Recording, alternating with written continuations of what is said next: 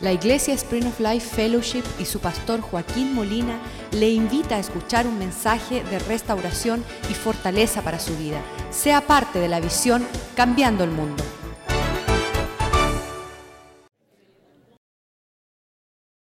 Oremos por la palabra de Dios esta noche. Padre, te damos gracias por tu bondad, te damos gracias por tu misericordia. Te damos gracias, oh Dios, que tu fidelidad está sobre nuestras vidas y está obrando todo para bien según tu propósito, Señor. Te damos gracias como, por hombres como Pastor Rick Warren y este joven Nicholas de Australia, Señor, que están haciendo una diferencia en este mundo, Dios. Y nosotros también, llamados a hacer una diferencia, muchas veces estamos paralizados. Así que despiértanos en este momento, Señor. Déjanos ver cuál es tu corazón, cuál es tu deseo y muévenos en la dirección de tu propósito, Señor. Aviva nuestro espíritu dentro de nosotros, Señor. Y que toda la creación, Señor, que gime por ver los hijos de Dios en su libertad, haciendo lo que el Padre en los cielos hace, moviéndose en el mismo ánimo, que tú nos transformes, Señor, a través del poder de tu espíritu, tu gracia, tu palabra esta noche. Te lo pedimos en el poderoso nombre de Jesús. Amén y amén. Entonces estábamos hablando de que um, tenemos que entrar en un uh, sentimiento diferente, el cual muchas veces conocemos muy bien. Tenemos la capacidad tremenda de llegar a nuestras casas. Estábamos hablando con un joven que llegó la semana pasada y dijo, pastor, el carro de mi mamá se rompió y va a explotar y vamos a morir todos. Y yo dije, no, no, no, pero no te detenga ahí, di la parte que te vas a caer en un canal y los cocodrilos te van a tragar. Y sabes que tenemos esa habilidad de describir nuestro asunto en lo más pésimo de descripción. Pero sabes que así no es el Espíritu de Dios. Dios encuentra lo más desgraciado, lo más eh, torcido, lo más fuera de onda y dice, es precioso, lo transformaré en transición de gloria y lo llevaré de gloria en gloria, de triunfo en triunfo. He comenzado una obra y así fue en el principio. Dice la palabra de Dios en Génesis, en el segundo versículo, que la tierra estaba desordenada, vacía. Um, do me a favor, get the Spanish one in my office. Um, eh, estaba desordenada, estaba vacía. Dice la tierra desordenada. ¿Cuánto pueden decir mi vida desorden? Yo veo mi familia, mis hijos, mis nietos, veo que están en un rumbo de destrucción, en desorden, y hay un vacío grande. Estos jóvenes que están tomando, están llenando sus vidas de, drogas y de alcohol y de malas amistades, ideas torcidas, y ahorita se están encubriendo tanto. La semana pasada hablamos de un Dios que nos cubre. Estos jóvenes se sienten tan vergonzados y desnudos que se están cubriendo con tatuajes de pies a cabeza y, qué tristeza ah, tener que recurrir a algo que nos cubre con algo de tinieblas, algo feo. Pero dice allí, en el medio de las tinieblas, en el medio del el vacío, ah, estaba sobre la faz del abismo el Espíritu de Dios llegó a, ese, a esa atmósfera, a ese clima. Y cuando el Espíritu de Dios llega, dice, se mueve sobre eh, ese, ese esos ingredientes torcidos y empieza a moverse en poderoso eh, manifestación de la presencia de Dios y conocemos que Dios es luz. Así que el versículo 3 dice, y Dios dijo, sea la luz. Que podamos ver la luz y fue la luz.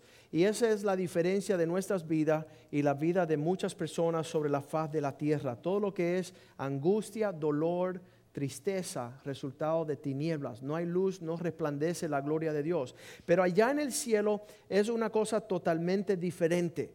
Eh, conocemos a, nuestro, a nuestro Dios que está en los cielos en forma poderosa y, y, quiero que conozcan el corazón de Dios. Lo leemos ahí en el Salmo 121, 3 el ánimo del Dios del cielo, donde David miraba hacia esa dirección, decía, nuestro Dios es un Dios que no dará tus pies al resbaladero. No tiene intenciones de verte caer, tropezar, ah, de ser destruido, ser, como le dicen eso, derrotado. Ese no es el corazón de Dios. Dios tiene un ánimo presto donde Él está tan y eh, le dicen en inglés, está tan vested, está tan invertido. Él tiene, tiene lo más precioso dado como un depósito a esta transacción, a traerte con Él sin caída. Y entonces dice que, por lo tanto, Él no duerme, el que te guarda no dormirá. Y sabes que yo me acuerdo las primeras experiencias que me detenían a mí de dormir de noche. Estaba tan animado por algo que iba a acontecer en el colegio el próximo día que yo me desvelaba todo el día así viendo esa realidad. O una conversación ah, a larga duración en un teléfono toda la noche ahí pegado, escuchando cada... Eh, ¿Sabes qué? Era el ánimo de velar sobre algo que me llevaba una gran atención. Y eso, eso es lo que Dios ve en esta situación.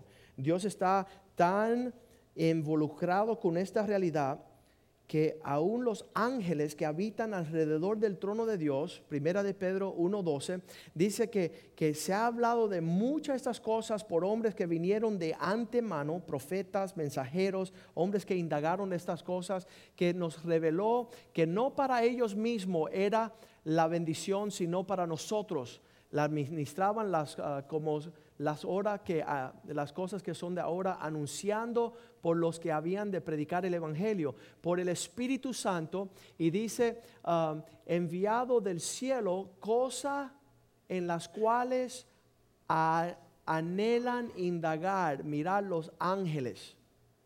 ¿Eh? en una casa donde hay una familia y ven el papá correr y están mirando así y está con la expectativa de, de qué va a suceder, ahí vienen los ángeles. ¿Y por qué Dios está con esa concentración? ¿Qué es lo que Dios tiene con estos seres humanos? El corazón lo vemos a través de la presencia de Cristo cuando se manifiesta sobre la tierra. Sus entrañas fueron conmovidas por un pueblo lejos de la bendición de Dios. Estaba como, él, no vino como un religioso y, haciendo sus ritos, su ceremonia. No, las entrañas del Señor se movieron a favor de nosotros. No duerme Dios. Dios está atento a, a, ver la restauración de todas las cosas. Dice que no deseando que nadie perezca. Y los ángeles se preocupan. Ahora, Romanos 8:26 nos habla un poquito de este Espíritu Santo. Este, este, la Trinidad, el Padre, el Hijo, el Espíritu Santo. Lo que es el Espíritu dice que nosotros a veces empezamos a orar, Señor, bendice a Palma y a su familia, a su esposa Cecilia, bendice a sus hijas, Señor, y, y Señor Valeria, oh Dios. Y ahí se nos acaban las palabras, porque no sabemos cómo orar, dice la palabra de Dios. De igual manera, el Espíritu nos ayuda en nuestra nuestra debilidad. Cuando no sabemos qué, qué vamos a, decir ni cómo lo vamos a decir, entonces dice, pues uh, que hemos de pedir como conviene. No sabemos en nuestra debilidad cómo hablar estas cosas y, y no sabemos cómo pedir como conviene. No lo sabemos. Pero el Espíritu mismo intercede por nuestro, por nosotros con gemidos que palabras no pueden ni llegar. Dice indecibles.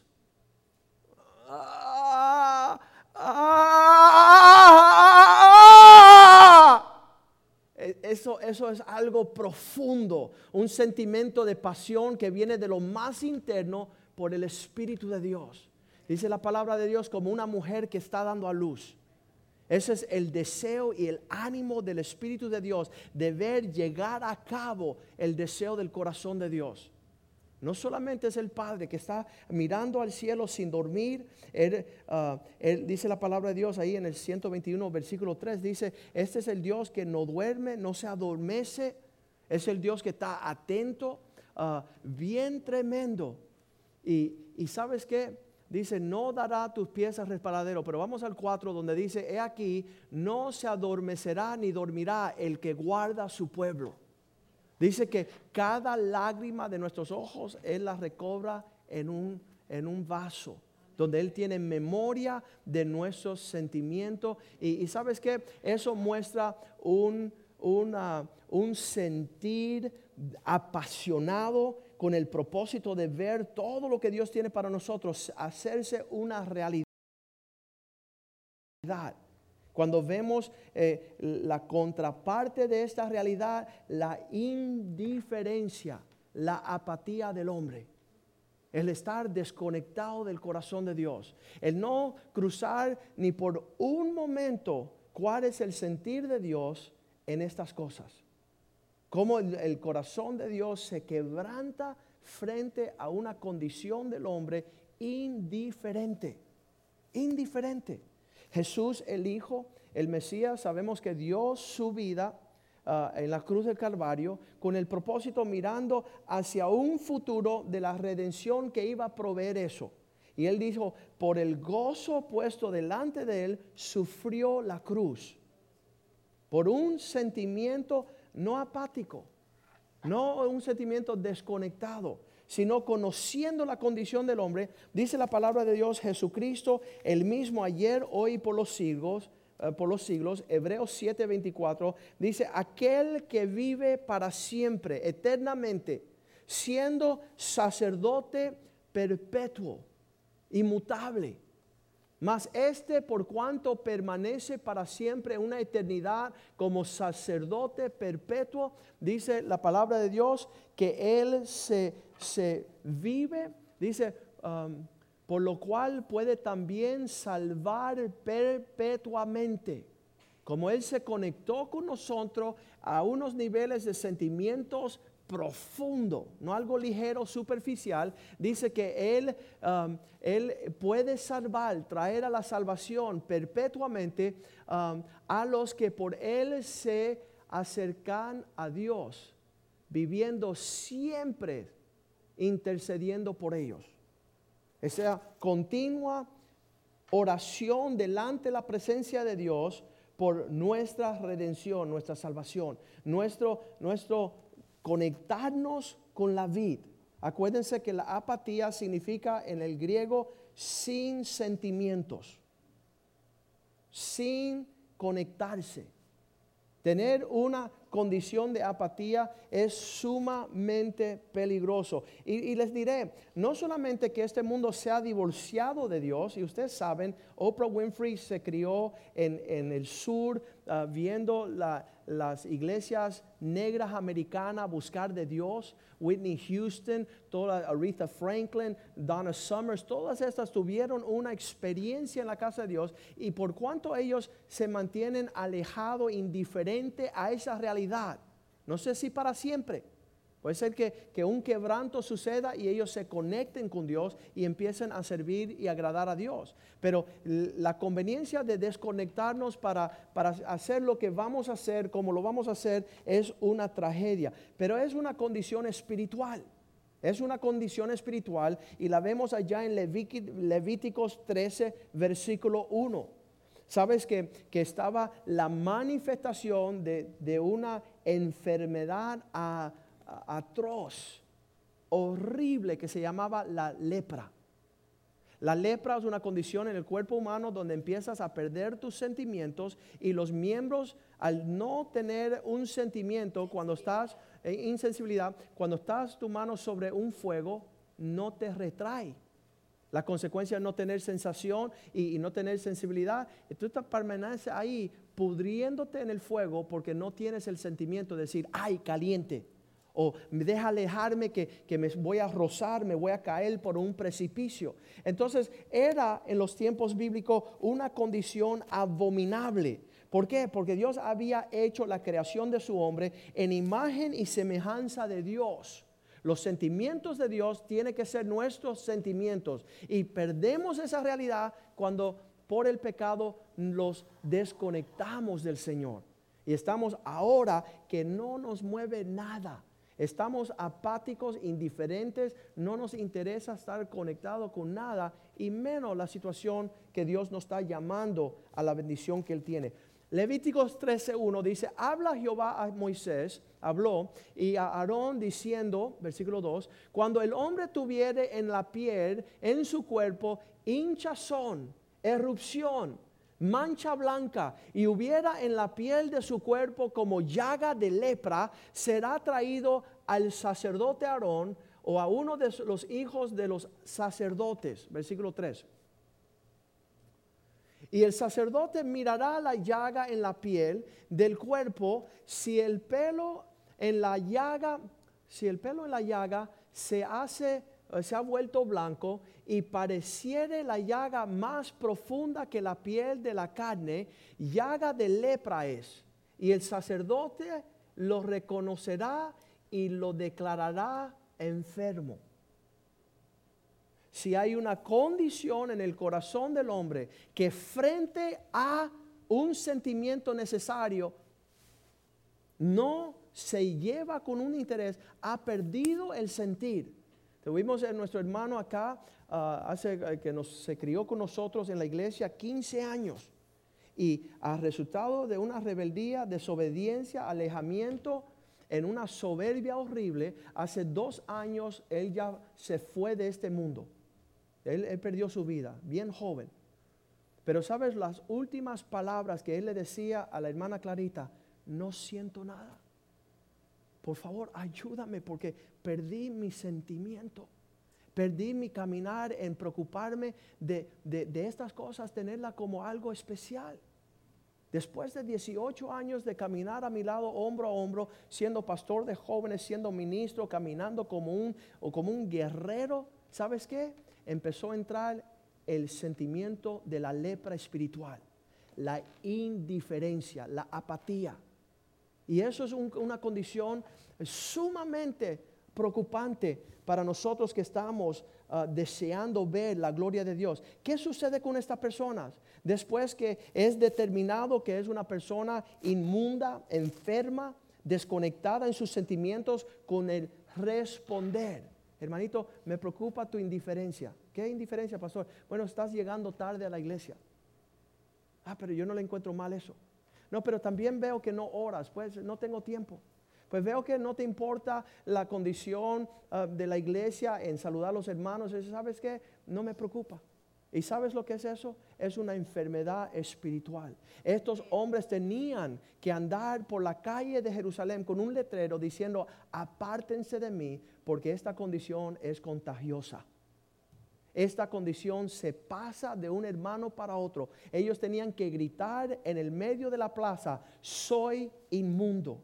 Apártate de mí, no tengas comunión conmigo, porque el resultado de andar conmigo es que tú también eres contaminado en una enfermedad espiritual. Leamos el versículo 45 y 46 para saber lo que decía la ley en esta cuestión de la lepra espiritual. Eh, dice, ah, y el leproso en quien hubiera llaga llevará vestido rasgado.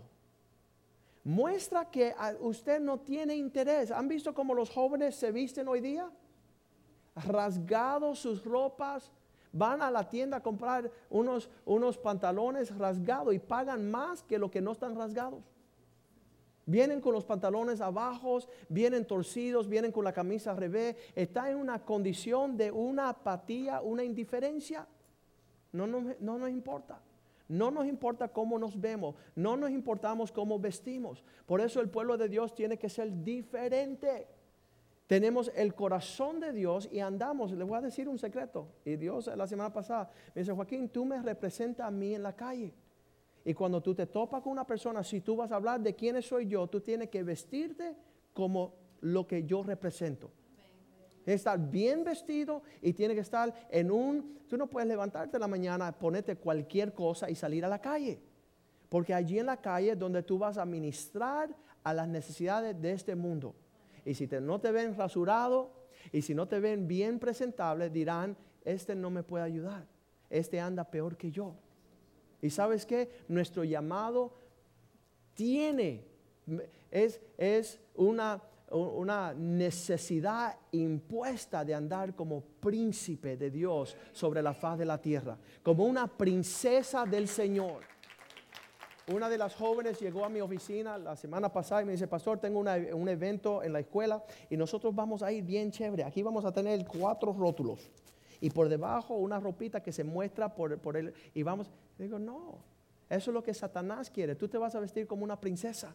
Usted va a ir bien presentada para que sepan quién tú eres y, y cómo tú te conduces. Pero mira acá, dice que aquel leproso tenía que llevar ropas rasgadas y su cabeza descubierta. um, eso, eso de la cabeza encubierta en inglés dice así, mira, dice, um, llevará, llevará su pelo hecho un desastre, no peinado en otras palabras. ¿Han visto los jóvenes hoy día? Lo mismo te la tiran para allá, que para acá, que por abajo.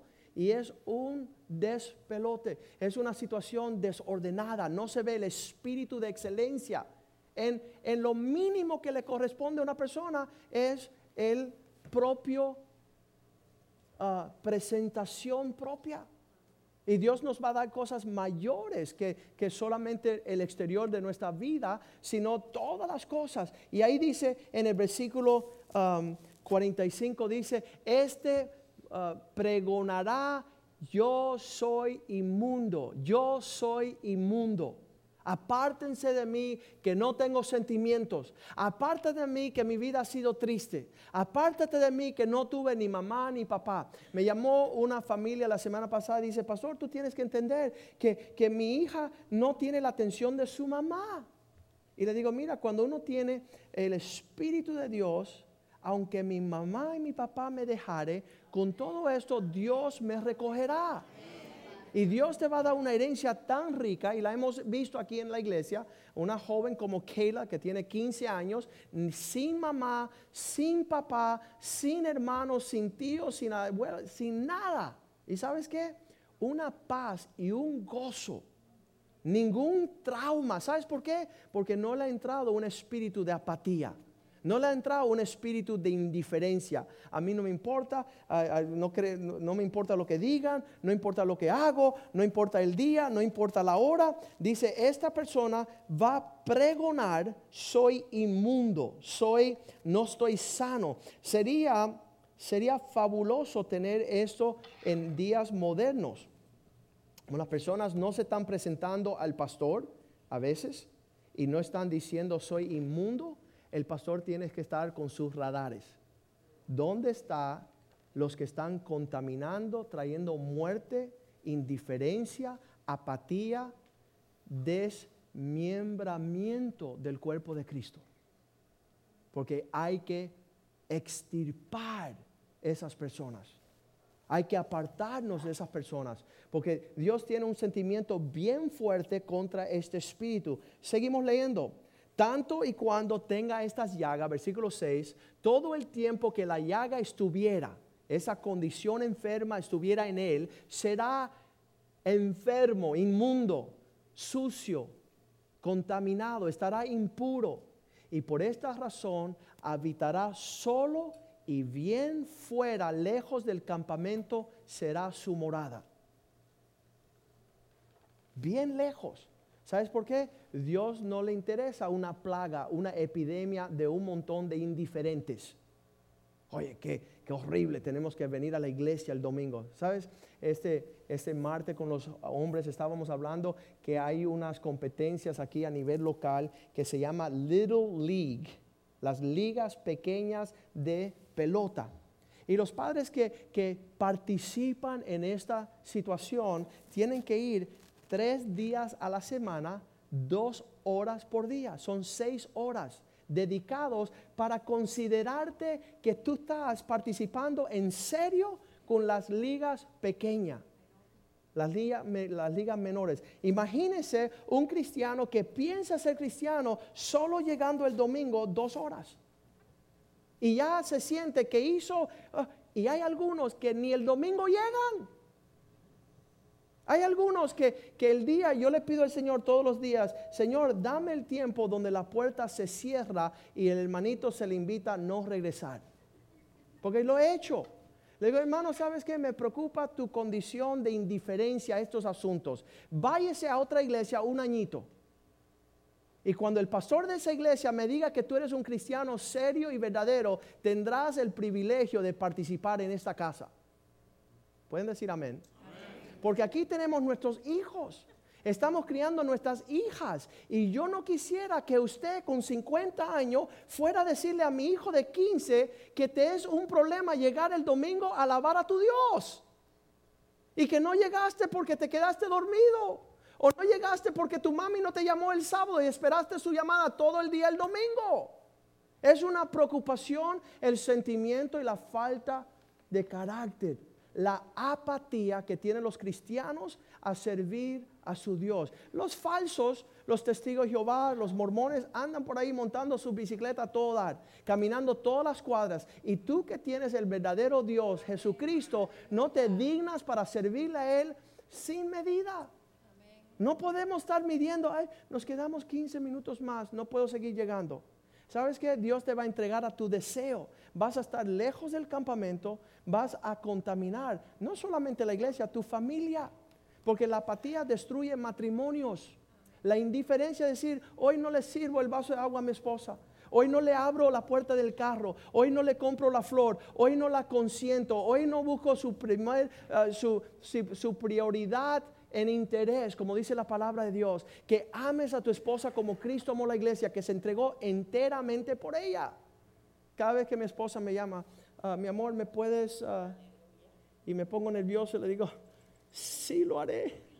Sí lo haré porque quiero mostrar que todavía estoy enamorado de ella. Quiero mostrar que todavía estoy poniendo leña en el fuego. Estoy avivando el fuego, esa, esa, esa, cercanía. No quisiera ver mi matrimonio morir por mi indiferencia. Y esa apatía es algo serio. Le, le, le, le sucedió en Salmo 51, versículo 8, a David.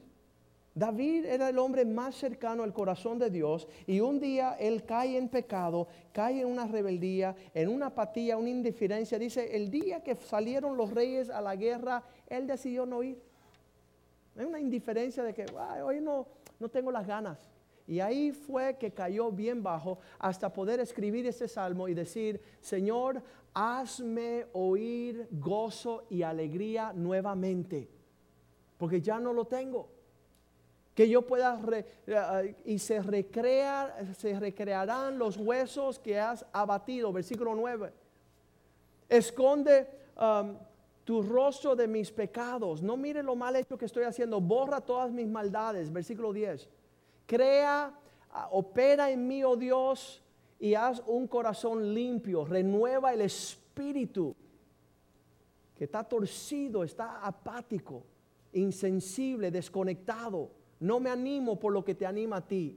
Señor, renueva mi espíritu dentro de mí para que yo pueda gemir como el Espíritu gime, que yo pueda interceder como Cristo interceda, que yo pueda dejar de dormir y preocuparme por otra persona para que no resbale no me eches delante de ti y no quites de mí tu Santo Espíritu. Cuando el Espíritu de Dios está sobre ti es imposible tener un ánimo apático. Por eso decía Pablo, llenaos en el Espíritu Santo. Que ustedes puedan estar llenos, no, no tomando alcohol, sino estén llenos de la presencia de Dios para que piensen para que se preocupen, para que se cargue de este mismo sentir. Entonces, versículo 13, ah, entonces yo podré ser una bendición a enseñar a aquellos que no tienen este sentir. Iré entonces yo a los apáticos, iré a aquellos que están indiferentes, aquellos que están veleteando en una indiferencia sin servir a Dios, sin conocer a Dios, sin crecer a Dios. Entonces voy a ellos a hablar de, tus caminos y los pecadores tornarán, irán en pos de la dirección que yo les señale. El Salmo 122, 123 decía que cuando Dios sanaba esta condición, la actitud del corazón del hombre cambiaba.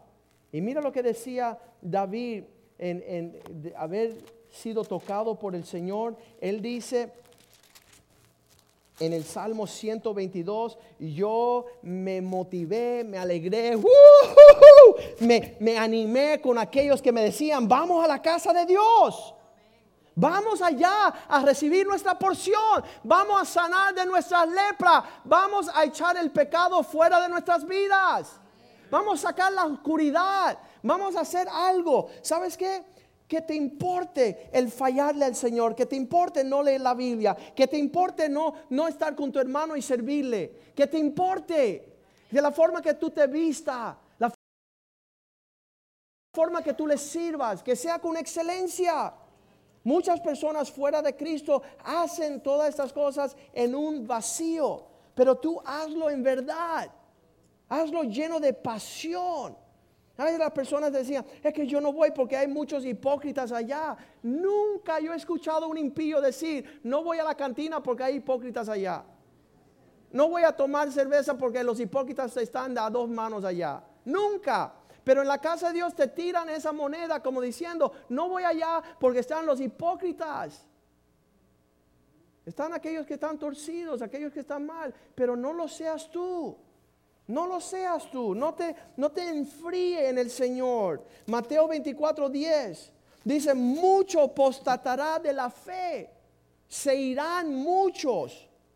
Mateo 24, 10, muchos tropezarán, entonces se entregarán los unos a otros y se aborrecerán. Tendrá un ánimo negativo y no positivo.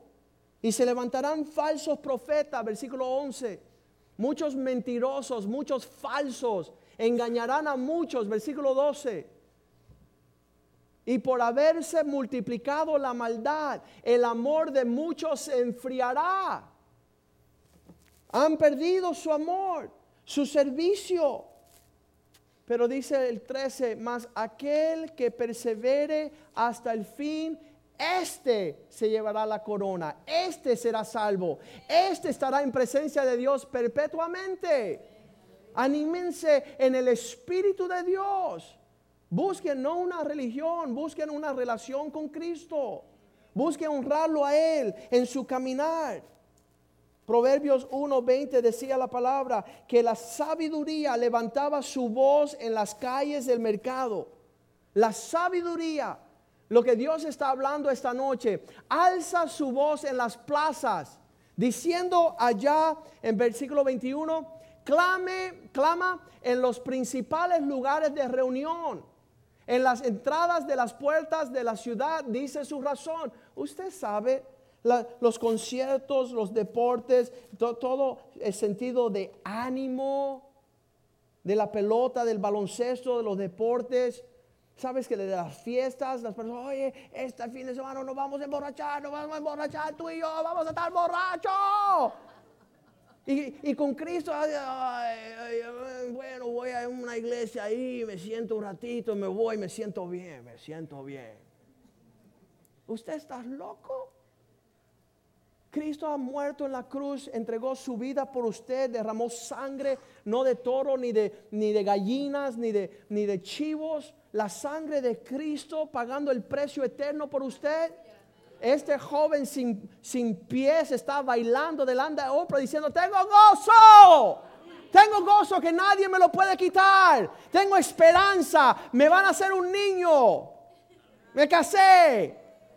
Y el hombre está pregonando a las alturas decir, tengo un Dios vivo, dueño de todo.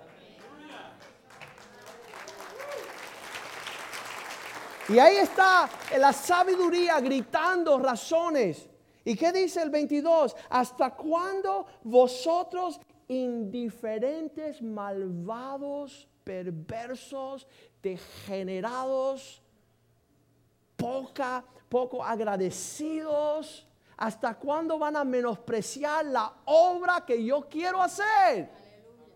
¿Hasta cuándo van a poner su amor en cosas sencillas y simples? Oh, este vino es el mejor. No, el mejor vino lo tiene el Espíritu de Dios. Es increíble la presencia de Dios sobre nuestras vidas. ¿Hasta cuándo se burlarán aquellos que desean burlarse y los insensatos, aborreciendo el conocimiento? 23.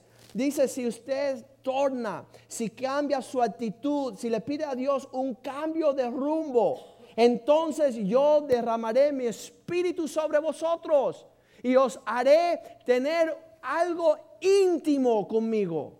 Me verán íntimamente cuán precioso es nuestro Dios. Eso es lo que ve el joven este. Este joven eh, tiene intimidad con Dios. Y Dios le muestra su gloria, su poder, su dominio, los planes que Él tiene para nosotros. ¿Sabes que antes de tener esta experiencia con Cristo, Él decía, yo nunca me voy a casar, nunca voy a tener esposa, nunca le podré aguantar la mano, nunca tendré hijo? Es el Evangelio de Satanás. Es todo lo que Satanás dice que es tu realidad. Pero tú dices, Dios me dice mi palabra, conozco los planes que tengo para ti de darte un futuro, una esperanza, una vida amplia. Él dice Juan 10:10, 10, el maligno vino a matar, a robar y destruir, mas yo he venido para darte vida y que la tengas en medidas grande. Grande. La expresión de, del florecer en los propósitos de Dios. No hable más de lo que Satanás tiene como deseo. Empieza a pregonar. ¿Sabes cuando fuimos salvos nosotros en 1983? La primera fue mi mamá. ¿Sabes lo que empezó a hacer? Recortar todos los versículos y ponerlos por toda la casa. Palabra de Dios, palabra de Dios. Ha llegado un reino nuevo. Las cosas viejas tienen que pasar. ¿eh? Aquí todo está hecho nuevo. Y esa, esa proclamación, esa declaración, ese ánimo, yo veía que me iba a la escuela con ella y tenía aún en el carro, tenía los versículos. La palabra de Dios se hizo una realidad en nuestra vida hasta el día de hoy y todas sus promesas son sí y amén. Sí y amén. Animados por lo que Dios quiere hacer con nosotros. Un, un grito de júbilo, un grito de amén. Hay algunos que dicen, a ver, a ver. Amén. Aleluya. Tener ese espíritu excelente en nosotros. El espíritu de Moisés decía que, que lo movió a él a no participar del faraón ni de la bruja, la hija. Él no quería ser parte de esas tinieblas. Hebreos 11:24 dice que cuando él vio cuando él percibió que él tenía una herencia mayor, por la fe, por el ánimo del Espíritu de Dios, ya que estaba grande, tanto en edad como en, herencia, el hombre lo tenía todo, era el nieto del rey. Rehusó llamarse hijo del faraón, de la hija del faraón. No quería llamarse hijo de la bruja. Quería llamarse hijo del Dios altísimo quería una herencia mayor que la que este mundo estaba prometiendo. Entonces, ¿qué hizo el 25? Escogió antes bien ser maltratado con el pueblo de Dios que gozar de los deleites temporales del pecado. Personas dicen, es que no puedo, si voy a la iglesia no puedo adulterar más. Oye, desgraciado, deja de adulterar para que tú te sientas bien de verdad. Deja que Dios te libre de ese demonio de la lujuria, de la perversión de la pornografía. Vas a ser libre en verdad. Y eso es lo que estaba hablando Moisés ahí. No quiero la herencia del pecado. Quiero gozarme con la bendición de Dios. El versículo 26. Teniendo por mayores riquezas, tengo algo que voy a alcanzar más excelente. Voy a caminar en una forma diferente que cuando era impío por mayor riqueza, el vituperio de Cristo, que te vean como un cristiano real. tú dices, oye, ah, ¿sabes qué? Me entregué a Cristo. Y, tus amigos dicen, ay, lo siento por ti. Lo siento que ya no vas a poder ser un borracho, un perverso, un malvado, un ladrón, un mentiroso, un mujeriego. Lo siento, lo siento. Te fuiste de nuestro grupo. Qué tristeza. Todo lo que vas a dejar por Cristo. ¿Sabes lo que va a dejar? El mismo infierno dejaste. Te escapaste así como pasado por fuego. Todavía tiene olor de humo y Dios te va a rescatar por su misericordia y su grandeza. Él prefirió sufrir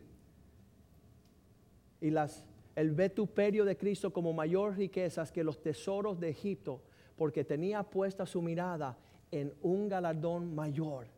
Tenía su vista más por encima de lo temporal de lo de ahora. Qué triste que no vemos más allá. Nehemías también llegaba en el primer capítulo de Nehemías, capítulo 4 creo, que, que cuando él escuchó la ruina del pueblo de Dios, sus entrañas fueron conmovidas. Y sabes, personas ven la condición del cristianismo y, y piensan que es algo chévere.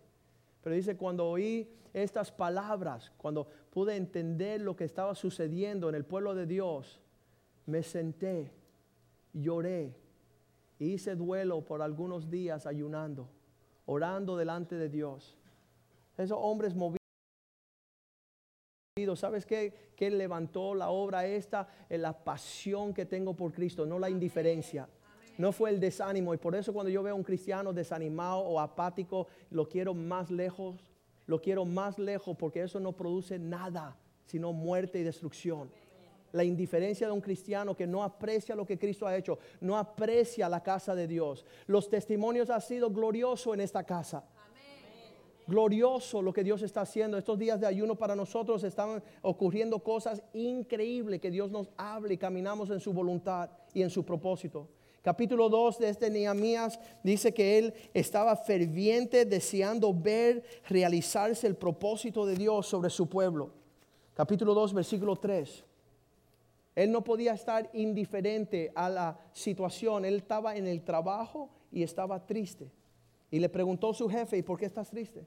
Dice, porque no puedo estar alegre mientras que haya cristianos mediocres. No puedo, no puedo gozarme lo que yo hago en lo que tú, eh, el pueblo de Dios está lejos del propósito de Dios. Dice, y el rey para siempre viva el rey. ¿Cómo no estaré triste mi rostro cuando la ciudad y la casa de los sepulcros de mi padre están desiertos y sus puertas consumidas por el fuego? ¿Cómo no va a estar triste si, si hay cristianos que fornican, adulteran y hacen cosas desviadamente y siguen diciendo que están bien y que las cosas, que Dios está con ellos? Dios dice, ayúdate que yo te ayudaré. Eso no lo dice Dios. Dios dice que tú escoja el espíritu de su Hijo y que tú clame allá en el cielo y diga, Abba Padre, y preséntate y decir, decir, he venido a hacer tu voluntad. ¿Qué quieres tú? No llevar a Dios a, a tus engaños y tus mentiras. Estamos viendo un cristianismo bien torcido. En el capítulo 4 de Esther, Esther capítulo 4, dice que Mardoqueo, escuchando que había una acechanza sobre el pueblo de Israel, no, se, no estuvo indiferente. No estuvo indiferente a ver que el pueblo de Dios iba a ser acechado. Esther capítulo 4, versículo 1 dice así. Luego llegó se supo que Mardoqueo todo lo que se había hecho rasgó sus vestimentas, se vistió de silicio y de ceniza y fue por toda la ciudad clamando con grande amargo clamor. ¿No sabe lo que está sucediendo con sus hijos cuando no buscan de Cristo de verdad? ¿No sabe hacia dónde va su matrimonio si no empiezan a buscar de Cristo de verdad? Si la palabra de Dios no es esa palabra que comemos diariamente, ¿sabe dónde van a terminar sus nietos y sus bisnietos?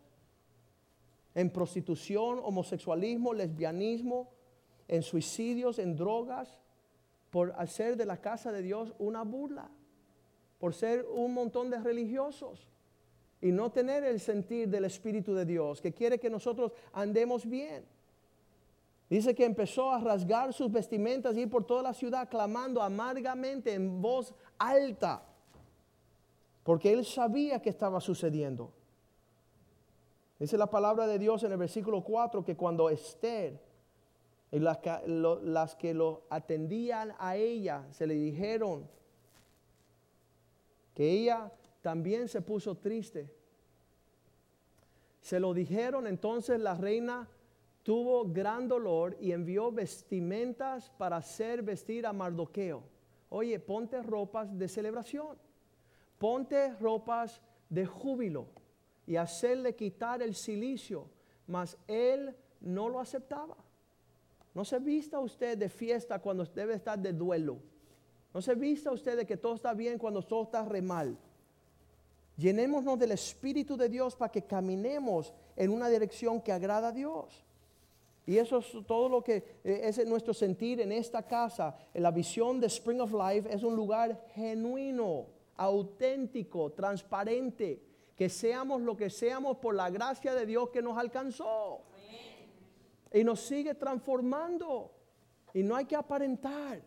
Podemos hacer tan torcidos que somos porque Dios ha prometido, el versículo favorito mío, primera de Samuel 2.8, dice que Dios nos sacó del sumidero Dios no, no fue a sacar de la profundidad de- del estiércol, del muladar. Ahí se, se tiraba todo el estiércol del pueblo. Ahí fue Dios a tomar a Joaquín Molina, lo, lo sacó de ahí. Y dice que te limpia, te lava, te, te da perfume, te viste, levanta del polvo al pobre y del muladar exalta al menesteroso. ¿Para qué? Para hacerle sentarse con príncipes, heredando un sitio de honra. Porque Dios es el que establece las columnas de los tierros y afirma todo lo que Dios quiere hacer sobre la tierra. Y en tu vida Dios quiere transformarte. Dios quiere que tú seas un trofeo de su gracia. Romanos 12, 11 dice, por esto no seas un pordiosero, no seas un vagabundo en lo que requiere diligencia, no perezosos. Eh, eh, ¿Y dónde vas, hermano? Bueno, no sé, yo creo que voy a ir a la iglesia, pero no he decidido todavía. ¿Y a qué hora empieza? Bueno, a las siete y media. ¿A qué hora? 7.45. Pues vamos a ver. ¿Sabes qué? Dios tenga misericordia de ti. Dios tenga misericordia que no vienes con ánimo a la casa de Dios a ver a tus hermanos. Y vamos a estar juntos por toda una eternidad, alabándole a Él, danzando en su presencia. Dice, no seas perezoso, sino fervientes en espíritu. ¿Y qué lo que causa la fervencia del espíritu en el ser humano? Que tú sirvas al Señor. Que tú hagas algo por Cristo. Mira, les voy a decir un secreto triste. Llegar aquí el domingo y el miércoles, sentarse a escuchar la palabra de Dios, no es servir a Dios. No es servir a Dios. Es cuando nos alimentamos. Ahora cuando nos vayamos de aquí gritando aleluya hasta encontrarnos nuevamente el sábado a las 6 de la mañana. A orar, a pedirle al Señor en oración nuestras necesidades. ¿Por qué? Porque ¿quién tiene un Dios en los cielos que inclina su oído para escuchar el clamor de su pueblo, sino nosotros? Y todo lo que le pedimos, Dios nos dará, dice a niveles abundante, extremadamente por encima de lo que pedimos o esperamos. Mucho por encima. Vas a caerte para atrás cuando veas la respuesta de tu oración. Fervientes en es- espíritu, sirviendo al Señor y llegar al servicio. Y son servicios buenos porque Dios ama a su pueblo y siempre alimenta bien a su pueblo. Para que le sirvamos con alegría, pongámonos de pies esta noche. Y dígale, Espíritu de Dios, ven sobre mí con poder. Cambia este, este razonamiento humano impío, incrédulo, este, este cinismo, esta indiferencia, esta apatía. El diablo los anima para ir a pecar. Pero no pedimos, no podemos pedirle al Espíritu Santo que te transforme en príncipe, en princesa, para que le sirva con alegría y excelencia a Él que es merecedor de toda alabanza, a Él que sana nuestra dolencia, aquel que nos saca del pozo, aquel que nos saca del hoyo y nos hace rejuvenecer como el águila. Eso es lindo, el Señor no me deja envejecer, mira qué hermoso. No me deja, yo trato de envejecer, Dios no lo permite. No es cirugía plástica, no es psiquiatra, no es pastilla, es el Espíritu de Dios. El Espíritu de Dios. Yo les pido esta noche que se acerquen al altar de Dios, porque hay fuego en su altar. Y diga, Señor, derrama tu Espíritu sobre mí. Avívame para que yo pueda ser una luz al mundo. Que no tenga más apatía e indiferencia. Que no predique más el evangelio de Satanás. Pobre soy, pobre soy, pobre soy. Dice la palabra de Dios, diga el pobre, rico soy. Diga el pobre, rico soy. Levante sus manos al cielo y empiecen a clamar al Espíritu Santo que venga sobre usted con poder y gloria en el nombre de Jesús.